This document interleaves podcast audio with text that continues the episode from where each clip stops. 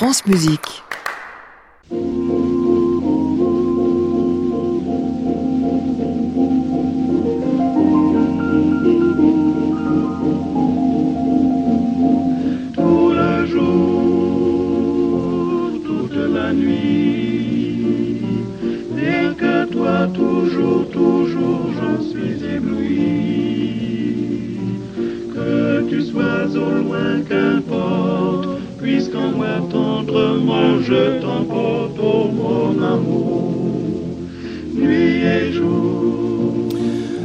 À tous et bienvenue dans le Classic Club sur France Musique tous les soirs de la semaine, 22h en direct depuis l'hôtel Bedford à Paris et chez vous jusqu'au bout de la nuit en passant par le site internet francemusique.fr.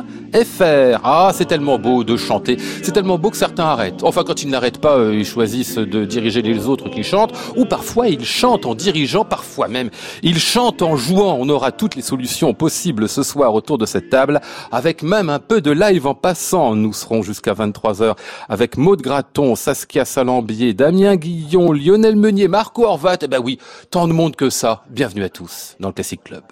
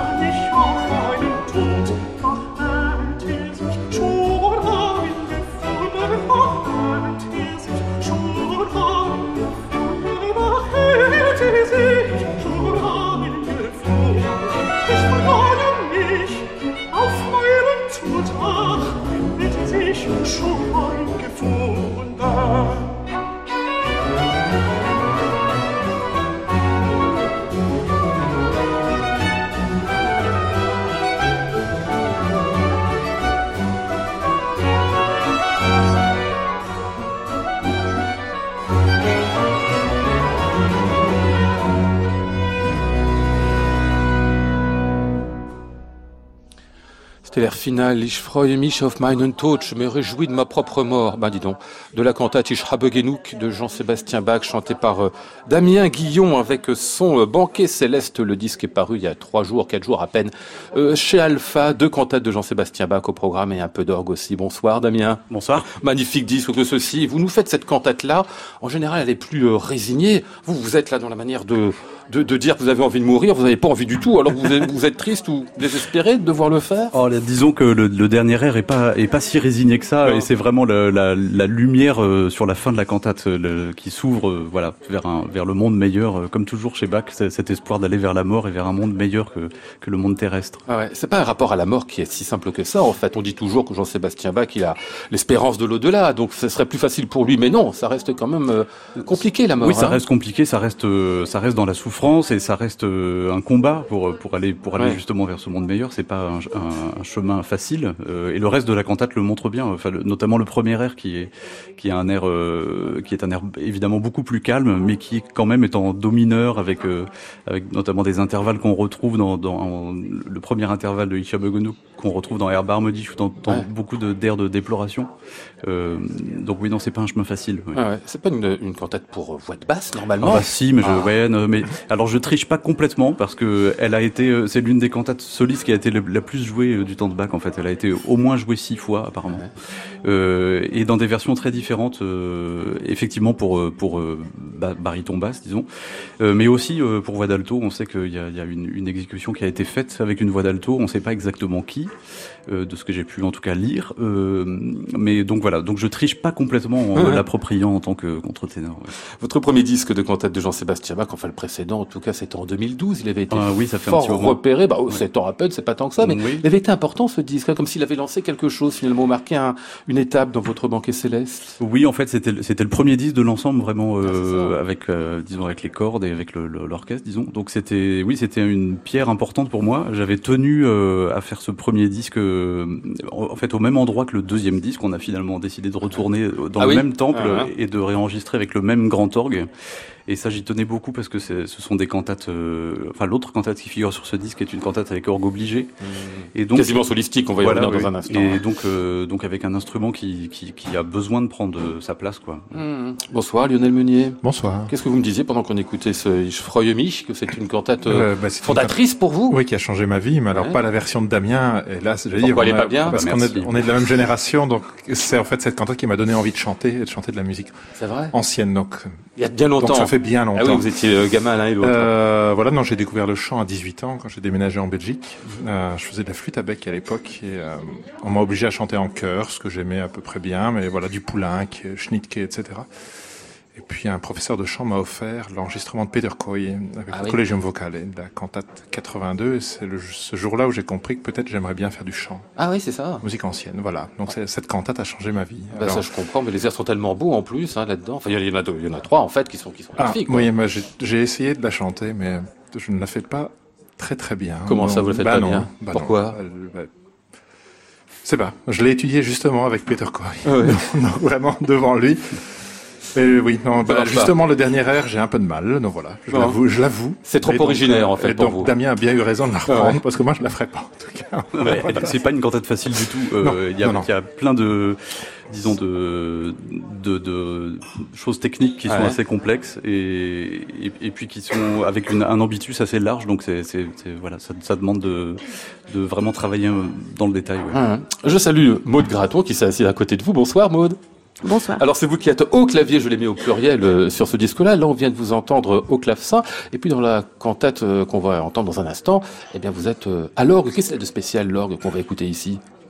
Alors c'est le grand orgue, donc c'est le, c'est vrai que ça change tout de faire le et le continuo d'ailleurs aussi et le les parties solistes sur Ouais. un grand orgue comme Bach le faisait à l'époque et pas un orgue positif, un orgue coffre comme on voit souvent. Euh. Ça change l'équilibre avec euh, avec les autres musiciens, ça change les alors peut-être parfois ça dérange les musiciens. Maud, tu joues trop fort? Mais Ça c'est euh, l'orgue qui fait ça, oui.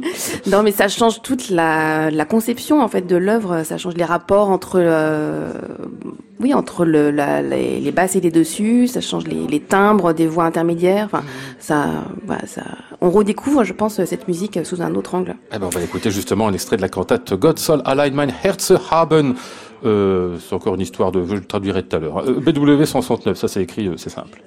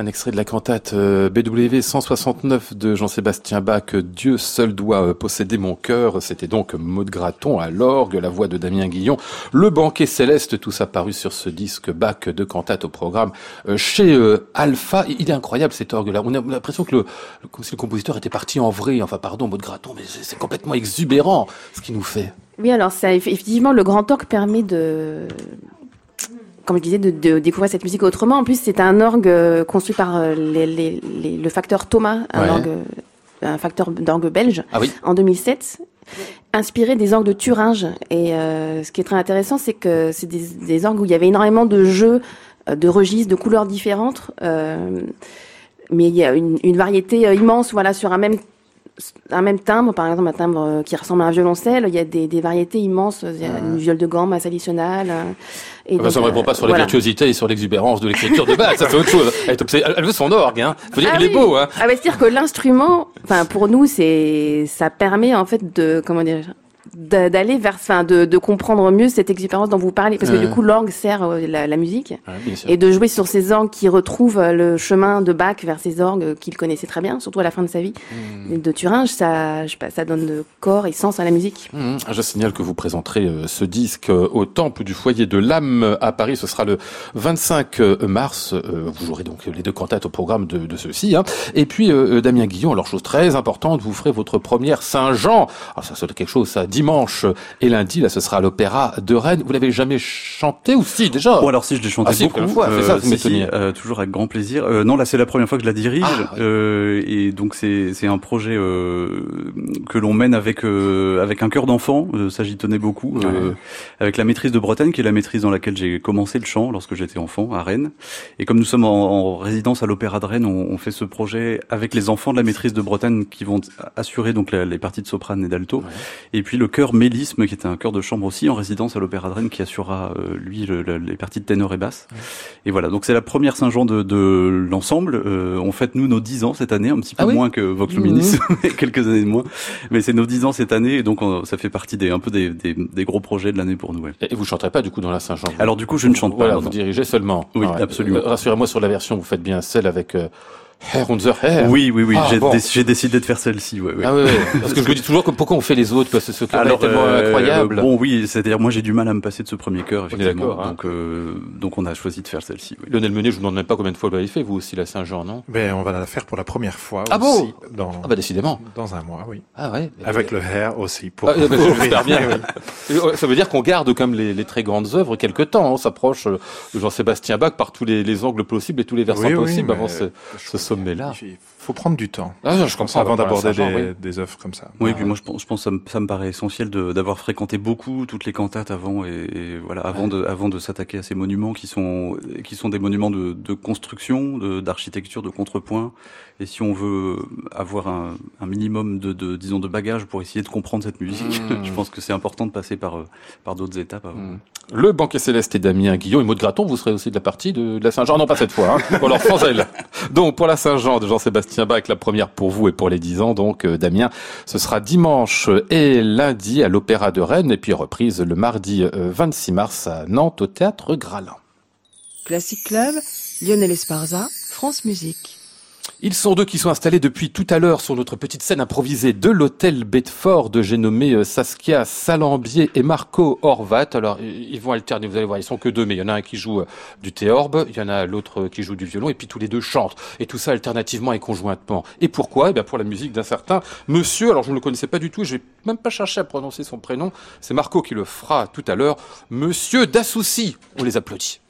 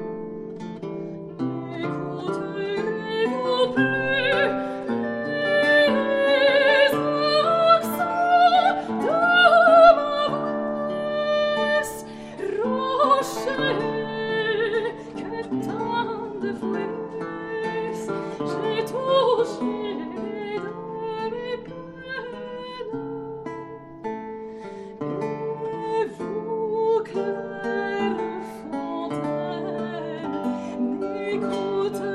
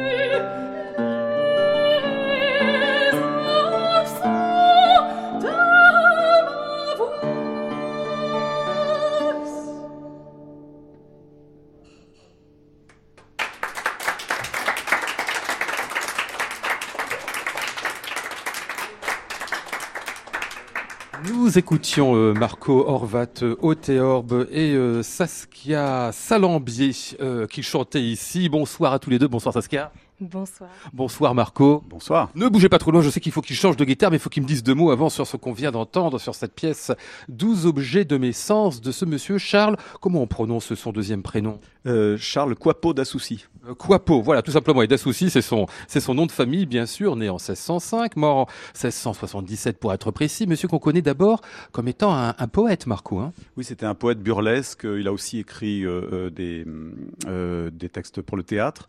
Il a collaboré avec Corneille. euh, il était ami euh, du poète Chapelle. Il était ami de Cyrano de Bergerac. Et puis, il avait une vie un petit peu dissolue qu'il a fait emprisonner plusieurs fois euh, euh, à Rome, euh, à Montpellier, à Paris. Et euh, on avait perdu sa musique, et puis on l'a retrouvé il y, a, il y a très très peu de temps. Il y a, il y a deux trois ans, on a pu retrouver un manuscrit qui donnait la partie manquante des airs à quatre voix. Donc moi j'attendais ça depuis des années, et euh, quand c'est arrivé, on s'est précipité dessus comme la fin sur le monde, et on les a enregistrés. La fin sur le monde, ça c'est joli. Je connaissais une autre expression, mais on la dira pas ce soir. Euh, une expression d'époque. Euh, ce monsieur Dassouci connaissait plein de monde. Il a eu une vie, vous avez dit, des affaires de mœurs, sans plus pouvoir, une sorte de bandit aussi. Et pourtant, c'est un musicien de cour ou un poète de cour en fait. En tout cas, ce qu'il nous fait, c'est ce qu'on appelle des airs de cour. Oui, euh, des, même des airs sérieux, parce qu'on est en 1653, donc on a un petit peu dépassé l'air de cour, mais il est encore dans la tradition polyphonique de, de Moulinier. Et puis, euh, en fait, on est dans un entre-deux qu'on qu'on connaît pas très bien, euh, entre, entre l'air de cour et l'air sérieux. Et euh, dans la polyphonie, mais évidemment, ces airs, on peut les faire aussi à, à voix lutte. D'ailleurs, lui il se baladait avec son page. Euh, D'ailleurs, bon, il- je pense qu'il se passait des trucs entre son page et lui, mais on va peut-être pas en parler là à la radio. Mais euh, donc, il... euh, C'était ça les affaires de mœurs en fait. tout à fait, oui. Et, Entre autres. Oui. Et euh, donc il chantait aussi ses airs à voix seule euh, avec le théorbe. Il était théorbiste aussi lui-même. Le recueil en question date de 1653. C'est un recueil dit euh, à quatre parties ou à quatre voix. Mais en fait, c'est quoi les voix ou les parties? On réinterprète? C'est du chant? C'est instrumental? Parce que j'ai l'impression que c'est très libre de réalisation. Euh, oui, bah, on, a, on est dans une tradition où on peut euh, choisir effectivement les, les, les, les instrumentations et puis la façon de réaliser donc avec une voix, deux, trois, quatre voix, ce qu'on a fait dans le disque aussi pour la, la variété. Il publiait à quatre voix, mais il est évident qu'il y avait, euh, il y avait d'autres possibilités de, de faire. On voit ça dans les airs de cours, on, on sait que ça se faisait. Un disque vient de sortir chez Ortus On en réécoutera un extrait dans un instant, enfin, de ce disque-là que vous nous ferez en live au Bedford. Je vous laisse deux minutes, évidemment, pour vous euh, réaccorder, parce que la guitare baroque, le violon, tout ça, ça se réaccorde, bien évidemment. J'en profite pour demander à mes autres invités, entre autres à, à, à Damien Guillon, euh, chanter en s'accompagnant comme ça, comme le fait Marco, c'est-à-dire, euh, enfin, lui, il en a fait quasiment une vocation, hein, le, le, le théorbe d'un côté et puis la voix de l'autre, la voix de basse, c'est merveilleux, ça, quand même, comme, je sais pas, comme manière d'envisager le travail de son instrument. absolument. Ouais, ouais. Euh, bah, moi, c'est quelque chose que je pratique un peu, mais euh, uniquement dans mon salon à la maison, parce que je le fais avec le clavecin, et donc c'est un petit peu moins pratique euh, à balader que le théorbe ou la guitare. Mais euh, c'est effectivement très agréable de, de pouvoir s'accompagner soi-même. Évidemment, il y a quelque chose de, un rapport. de- Enfin, j'imagine pour Marco et pour les, les luthistes qui le font, un rapport très évident Eh entre, oui. entre le chant, la respiration et, et puis le, la manière d'accompagner la voix. Ouais, je pense. Mais il y a une question d'époque aussi, c'est-à-dire qu'évidemment, au début du 17e, c'était très naturel de faire ça. Vous, la période qui est naturellement la vôtre, qui est un peu plus tardive, qui monte jusqu'au 18e siècle, euh, c'est quelque chose, enfin, une, une pratique qui n'existait plus. Oui, c'est une pratique, qui- c'est une pratique qui se perd et puis qui, qui était, euh, alors, qui était très très courante dans, la, dans les musiques populaires évidemment, Ouais. euh, mais euh, et, et puis et puis au 17e beaucoup dans la musique dite savante, ça se perd un peu au 18e effectivement, plus la, les- avec aussi l'évolution de l'écriture musicale. Ouais. Hum. Vous avez fait ce genre de choses, vous, Lionel Meunier Oh, non. Oh non. Tiens. Non, je, je suis incapable de jouer un Vous- instrument. De... ah, vous jouez pas d'instrument de musique Si, Ah, flûte à bec, trompette, Ah bah oui, traverso, mais Ah bah vous jouez aucun 15 instrument alors. polyphonique en fait pour Flûte à bec, trompette. Ah oui, traverso, donc évidemment, vous avez la bouche est occupée, quoi. Bah oui, non, c'est un peu difficile de chanter en même temps. Oui. vous pourriez Euh, éventuellement cornemuse. Oh. Oui, Oui, pardon, oui, excusez-moi. C'était pour faire un mot, Oui, hein, c'était pas non. une suggestion. Et donc voilà. Expérience à tenter Mais, peut-être. euh, oui. C'est Peut-être. peut-être une- c'est presque une frustration en fait, Oui, oui. parce que j'aimerais bien pouvoir m'accompagner quelquefois. Mais Bah, La prochaine fois que vous venez au Tant. Bedford, vous faites une sorte de, de- d'exercice comme ça, de tentative Oui, non, c'est non, ça non, je crois que je vais épargner les auditeurs. On va garder ça pour l'intimité. Allez, retrouvons, si vous le voulez bien, Saskia Salambier et Marco Horvat dans cette musique de Charles Coipeau euh, d'Assouci. Et cette fois-ci, euh, cher objet que j'ai tant aimé. Cher objet que j'ai tant aimé, fini si charmante et si belle, puisque votre cœur enflammé. Respire une amitié nouvelle.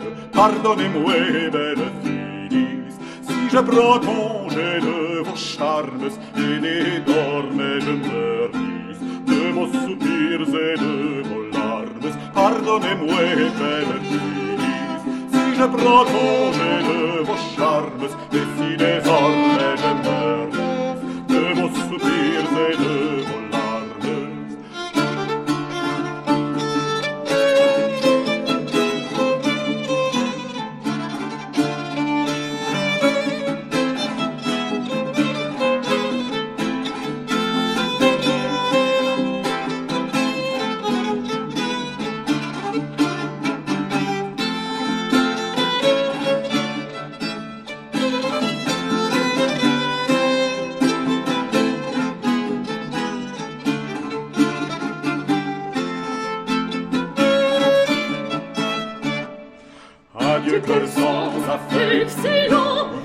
adieu trop volage bergère, pour arrêter ma passion, votre humeur est trop passagère, pour captiver ma liberté, votre ego moins de puissance que mon cœur pour votre beauté, comme une peine et de souffrance, pour captiver ma liberté, votre ego moins de puissance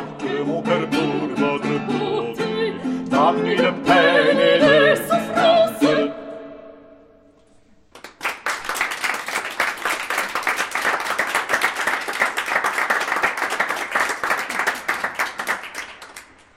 Bravo et merci à euh, Saskia euh, Salambier et à Marco Horvat qui nous a interprété pour nous, rien que pour nous en direct depuis l'hôtel Bedford à Paris, ce cher objet que j'ai tant aimé de Charles Coipeau euh, d'Assouci, extrait de Césaire, à quatre parties. Je signale qu'ils seront en concert pour ce programme-là ce dimanche, 16h30 en l'église Saint-Thomas d'Aquin, c'est dans le 7e arrondissement de Paris. Vous ferez le programme du disque. Hein. Marco, si j'ai bien compris, prenez bien le micro juste en face de vous. Oui, c'est ça. Le problème du disque, plus euh, tous les, les, des textes euh, extraordinaires, puisque euh, Charles Dassoucy était écrivain et aussi non seulement poète, mais il a raconté sa vie dans des mémoires très très drôles. Euh, donc les, les, aventures et les aventures d'Italie, les prisons, plusieurs plusieurs recueils. Et donc entremêler ces textes de, de, de des récits, c'est absolument extraordinaire parce qu'il y a des il y a des moments où il, raconte vraiment la vie de musicien du 17e. On a très ah peu de documents qui, qui parlent d'un musicien à la première personne. Donc c'est absolument, euh, euh, enfin très touchant et, des fois absolument hilarant. Donc on a un comédien Jean-Luc de Baptiste qui va euh, dire ses textes et puis on aura tout le tout le quatuor donc de chanteurs, chanteurs instrumentistes. Donc on a essayé de réunir des chanteurs qui, qui s'accompagnent. C'est ça qui est incroyable parce que vous faites ça depuis des années. Mais vous avez réuni autour de votre ensemble évidemment plein de gens qui sont dans le même cas. Et, et vous Saskia donc à la fois le violon, le chant. Qu'est-ce qui a été premier dans votre parcours entre les eh bien, deux? Historiquement, je crois que souvent les musiciens nous commençons au conservatoire plus plutôt euh, par l'instrument, euh, puisque euh, les classes de chant ont tendance à se commencer, à part évidemment pour les maîtrises, elles se commencent en général à 16, entre 16 et 18 ans. Donc effectivement, j'ai commencé le violon à Annecy, et, et donc j'ai pu ainsi suivre tout l'apprentissage musical qui va avec. Et puis un jour en classe de formation musicale, euh, nous on nous a fait chanter le Alléluia de Handel. et là, je, je me suis dit qu'il fallait que je chante. Je crois qu'on a tous, euh, comme euh, mon collègue le bah, racontait tout à l'heure, oui, un, un, un, un morceau marquant qui, qui touche nos oreilles enfantines à un moment où on est réceptif à cela. Et puis, euh, et puis donc j'ai commencé à ce moment-là le chant. Ah ouais. Très étonnant parce que les deux airs que vous nous avez fait ici, euh, Marco, sont très différents en fait. Hein. Le premier, on m'aurait dit que c'était un air de cours, ça me surprenait pas. Le second, ça sonne euh, un peu musique populaire. On retrouve ce que nous disait Damien tout à l'heure, c'est-à-dire que les instrumentistes qui chantent en même temps sont aussi très souvent à la base des musiciens qui viennent du populaire, de la rue. Oui, enfin c'est pas peut-être pas si simple que ça, mais mais euh, en tout cas chez chez chez Charles Dassoucy, il y a il y a un goût pour ça. D'ailleurs, il il il raconte sa rencontre avec euh, Philippot, euh, donc le chanteur du Pont Neuf. Et euh, c'était qui, pardon, Philippot Philippot, c'était un, chanteur dont on n'a plus de, de, de, musique puisqu'on a on a juste les paroles de ses chansons. Il était très connu. Enfin, c'était ah un chansonnier qui faisait partie de ces chansonniers du Pont Neuf, qui chantait devant le Pont Neuf à la Samaritaine. Mmh. Et il raconte ça. Il était aveugle et il raconte sa, rencontre avec lui. c'est très un, passage très très amusant, mais qu'on a dû enlever. On a dû enlever plein de choses évidemment. Ouais dans le dans notre concert.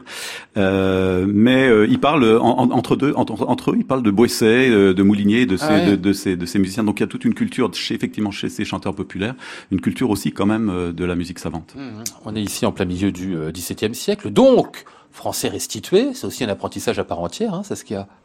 Enfin, je dis restituer vieux français, quoi. Hein. Oui, effectivement. Après, euh, les deux choix, euh, c'est défendre. On peut choisir de faire la prononciation restituée ou de ou de le faire euh, en français modernisé. Le problème qui, que souvent l'on rencontre dans des airs de cours qui sont en forme strophique, c'est que les rimes ne fonctionnent plus euh, lorsqu'on utilise le français moderne et, ah c'est une des motivations euh, qui nous a conduite à choisir euh, la prononciation restituée, mhm. entre autres. Alors on disait tout à l'heure qu'il y avait plusieurs manières de restituer aussi ces quatre parties musicalement et vocalement. Bon, on va entendre un petit extrait de votre disque, C'est trop délibéré, toujours une pièce de ce sieur d'Assouci. On retrouvera le cœur au grand complet.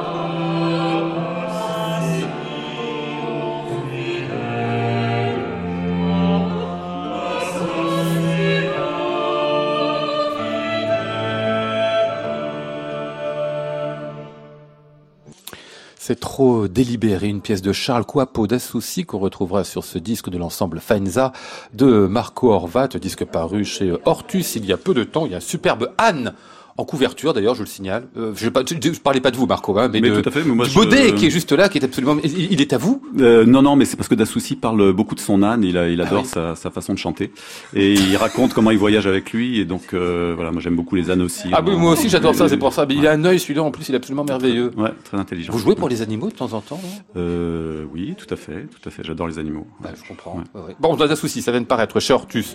Je disais, un concert qui accompagne dimanche 16h30 église Saint-Thomas d'Aquin à Paris et puis on vous retrouvera encore le samedi 23 euh, dans le même lieu, Saint-Thomas d'Aquin, 7e arrondissement de Paris, pour un programme intitulé Délire, c'est quoi Le ça délire délire, c'est un programme qu'on fait avec Francisco Magnalic, donc euh, qui est lui aussi chanteur et, et violiste et instrumentiste violiste. Ouais. Donc nos deux voix ténor, basse, la viole, le luth, on se complète euh, très bien. On a ce programme, donc on utilise tout plein d'instruments. Donc euh, et puis ce sont des, des, des chansons autour de la musique, qui parlent de la musique. Euh, voilà, et c'est dans le cadre des journées du luth euh, de, donc de la SFL, Société française de lutte. Donc ce sera pas dans l'église elle-même, mais dans la chapelle à côté, qui est très agréable. Et une, société française de lutte qui réunit tous Absolument. les luthistes. Oui, en c'est fait, euh, autour de Pascal Boquet et d'autres euh, Ouais. euh, qui ont, euh, voilà, qui sont très actifs et très très intéressants ce qu'ils font. euh, Lionel Meunier qui fait oui de la tête comme s'il connaissait ça par cœur. Mais non, je Bah, savais si. que ça existait, mais, voilà. Je fais On apprend que ça existe, hein, qu'il y a une journée, donc Ouais. la journée ce sera le samedi euh, 23. Euh, bah, c'est très bien. Et puis je voulais qu'on dise deux mots encore de Polichinelle et Orphée, parce que ça on n'a pas eu l'occasion d'en parler, mais le, le, le- rien que le titre du spectacle avec l'appariement de ces deux personnages a priori tellement éloignés l'un Polichinelle et Orphée devaient se rencontrer, tout à fait. Ces Oui. deux grands personnages qui sont très importants. Et euh, on a repris, oui, une pièce euh, à écriteau, donc parce qu'on est dans le dans le théâtre de la Foire du début du XVIIe, où euh, les, les comédiens de la Foire étaient interdits de, de, de chanter. Et étant par la par le- l'opéra, les, les par les professionnels de l'opéra, donc euh, par les, les officiels. Ah, ouais. Et donc, ne pouvant chanter, ils faisaient chanter le public Ah et en- avec des écriteaux. C'est pas vrai. Et donc oui, c'est ça qui a donné le, le début de l'opéra comique. Et donc on a voulu essayer de remettre ça euh, au goût du jour, aussi à destination d'enfants. Euh, donc il a fallu un petit peu tricher, comme tout à l'heure Damien euh, trichait aussi, euh, de différentes façons. Mais on a on a fait une adaptation euh, qui est avec un marionnettiste, qui est très, c'est un spectacle qu'on aime beaucoup faire. Et ah, pardon, sur les écriteaux, et donc les paroles des chansons, et donc les gens dans le public reprennent Le ces public paroles chante, ouais, ouais, le public chante. Il y a Ah, d'autres ouais. systèmes aussi pour les faire chanter en faisant reprendre euh, des mélodies. En, Ah, J'imagine c'est un système parodique, on prend un tube que tout le monde connaît, et puis on met des, Oui, alors un peu après, on a, on a dû, on a essayé de prendre un tube actuel, mais bon, ça faisait, vraiment- Ah oui, ça, c'est ça con. dénotait trop, mais pourtant c'était bien dans c'est ça Ouais, ouais. Mais euh, du coup, on a pris des chansons traditionnelles euh, françaises que les enfants d'ailleurs connaissent plus ou moins, euh, pas, tout- pas toujours euh, tant que ça. Mais voilà, et puis il y a aussi des airs euh, plus sérieux. Et quand est-ce que ce sera repris, ce Polichinelle et Ça, ce sera repris euh, à 3. On le fait le 25 avril au théâtre de la Madeleine. Très bien, eh bien on y sera. Classic Club, Lionel Esparza, France Musique. Enfin, quand je dis on, moi je serai ici à l'hôtel Bedford, bien sûr, mais certains euh, de nos auditeurs, n'en doutons pas, qui sont euh, troyens, euh, ils seront eux aussi. On dit troyens? Oui, on doit dire troyens, non? Enfin, je ne sais pas comment on dit. Hein, comment tu dis? Les Troyens. Les Troyens, voilà, c'est ça. Je sais pas si on mélange l'antique et le présent. Bien, on va passer à Lionel Meunier. Ça m'a bien fait songer l'histoire des, des écriteaux parce que ça me fait penser à, à votre King Arthur de Henry Purcell qui voulait même pas écouter tout à l'heure. Alors que c'est tellement beau. Allez, un premier extrait.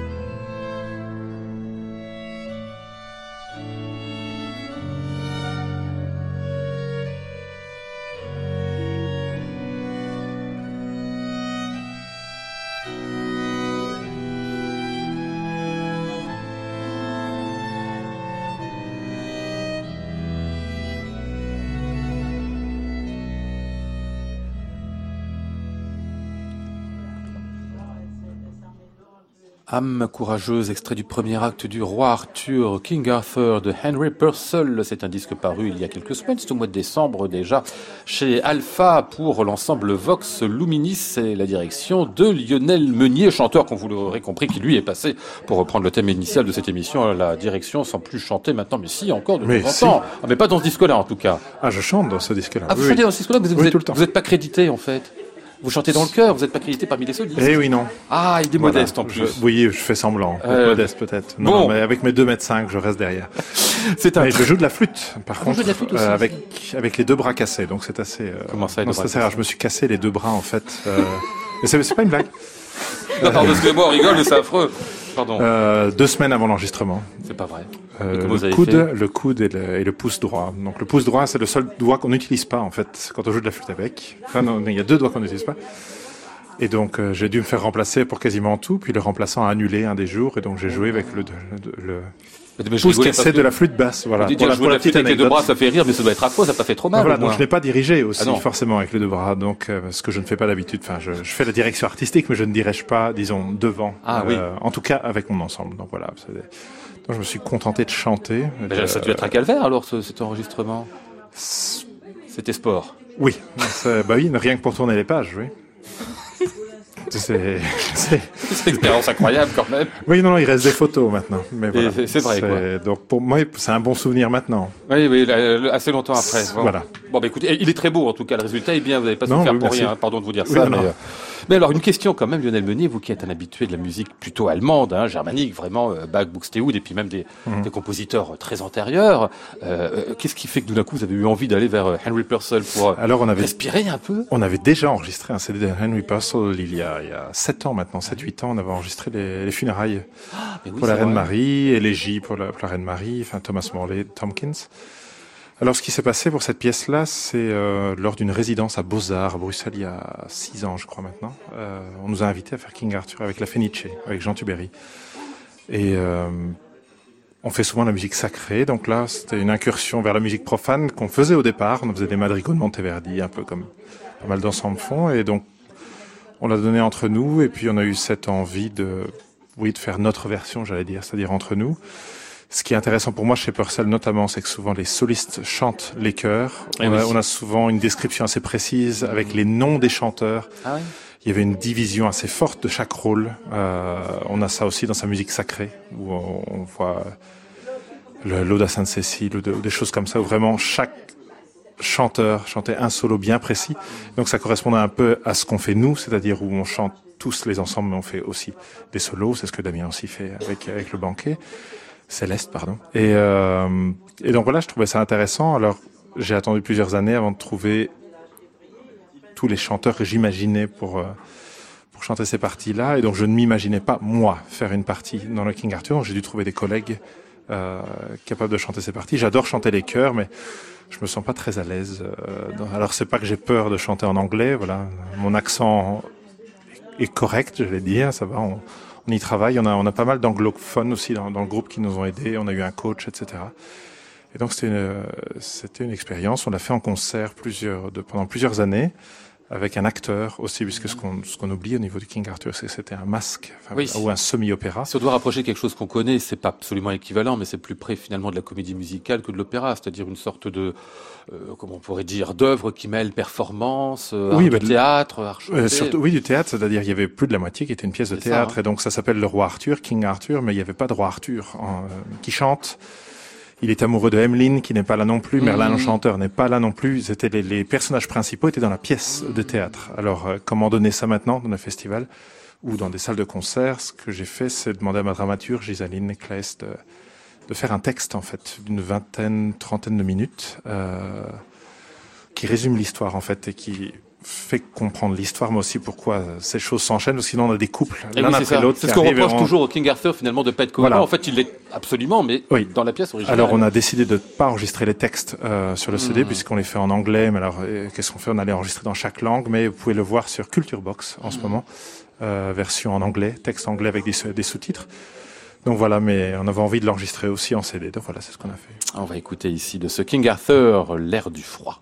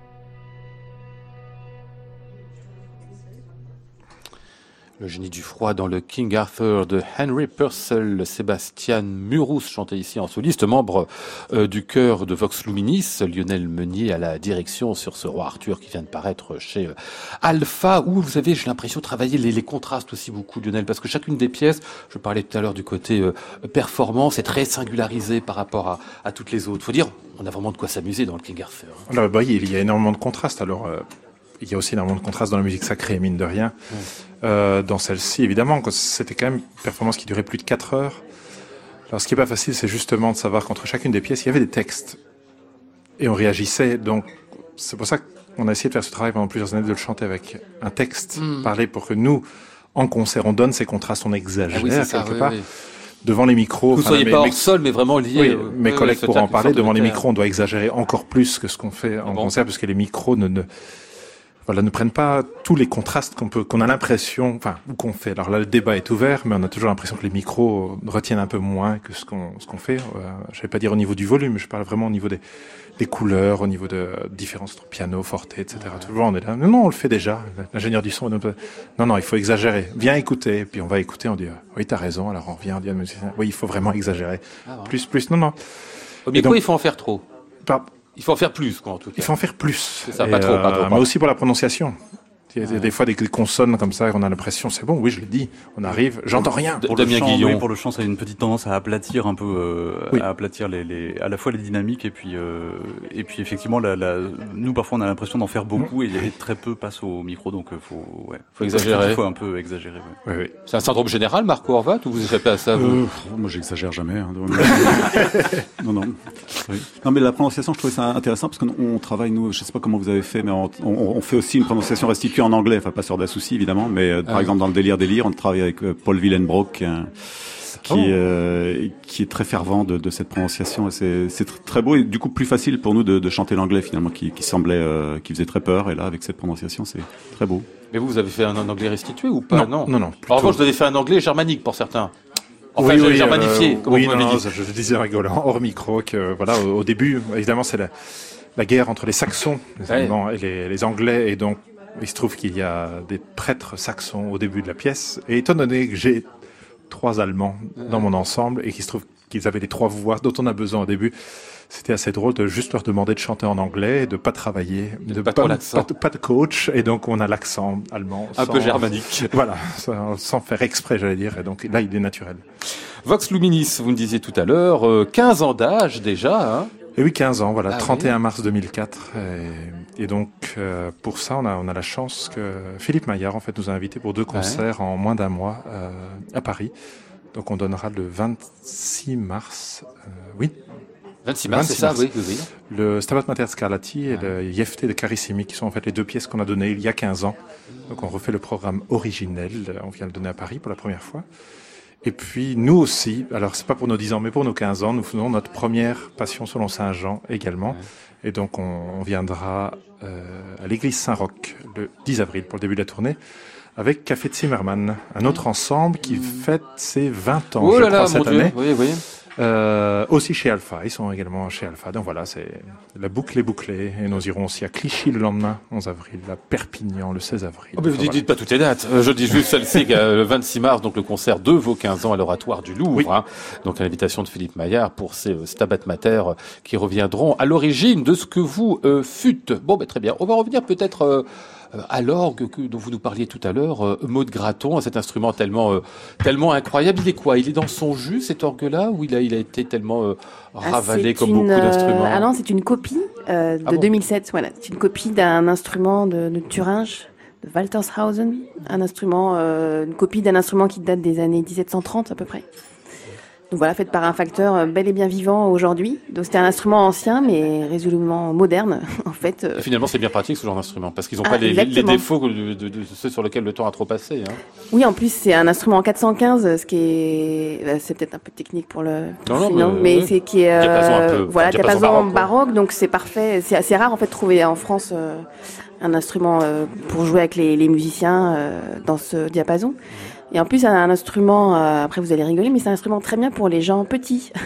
Ah oui. Moi, je suis pas très grande, et en tant qu'organiste, c'est souvent un problème, euh, voilà, de jouer de l'orgue, c'est assez sportif, et Ah c'est oui, un instrument c'est parfait Ah pour. oui, il se rend pas euh, compte, il a, il a, du- eh oui, il a de l'espace. voilà. Donc je sais pas, c'est pourquoi cette copie et voilà, peut-être les les, les Thuringois étaient pas très grands, mais euh, en tout cas c'est parfait. Ne tirez pas des conclusions hâtives. Non, exactement. En tout cas, il est plus facile à jouer, Il est parfait. Ah. Je veux le même. même à la maison. Oui. Allez, on va écouter un extrait de ce disque. Je vous rappelle celui des euh, cantates de Jean-Sébastien Bach par euh, Damien Guillon et le Banquet Céleste, sur lequel on retrouve donc quelques, quelques solos d'orgue de Maud. Voici ce prélude BWV 543.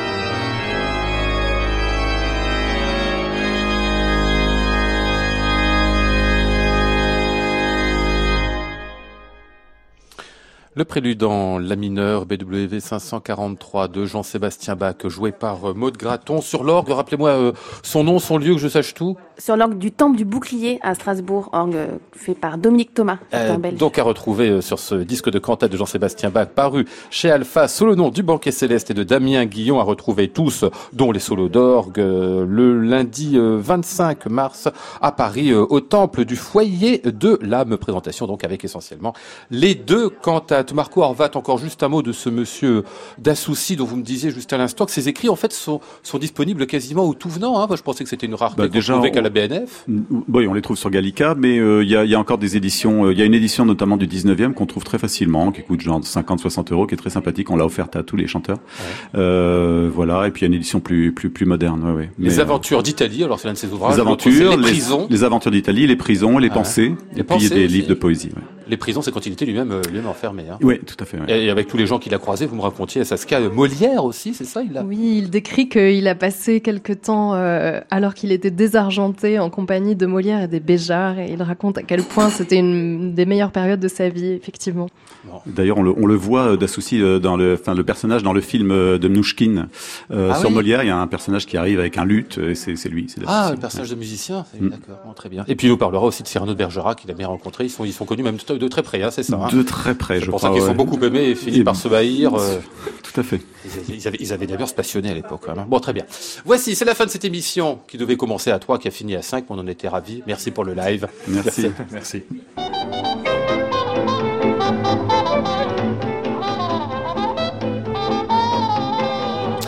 Nous étions aussi ce soir avec Flora Sternadel, Maud Nourri, Antoine Courtin, Thibaut Nassimben et Yves Lehors. Voici le ciel peuplé de ces moutons blancs. Voici la mer troublée, spectacle troublant. Je vous retrouve demain, mercredi, avec Philippe Jarouski et tous ses étudiants, si j'ose dire, ses académiciens. Ils seront en live. Venez nous retrouver. J'entends la ville qui me dit bonsoir. Et moi sur le quai de la gare, je dis de mon mieux des mots d'adieu.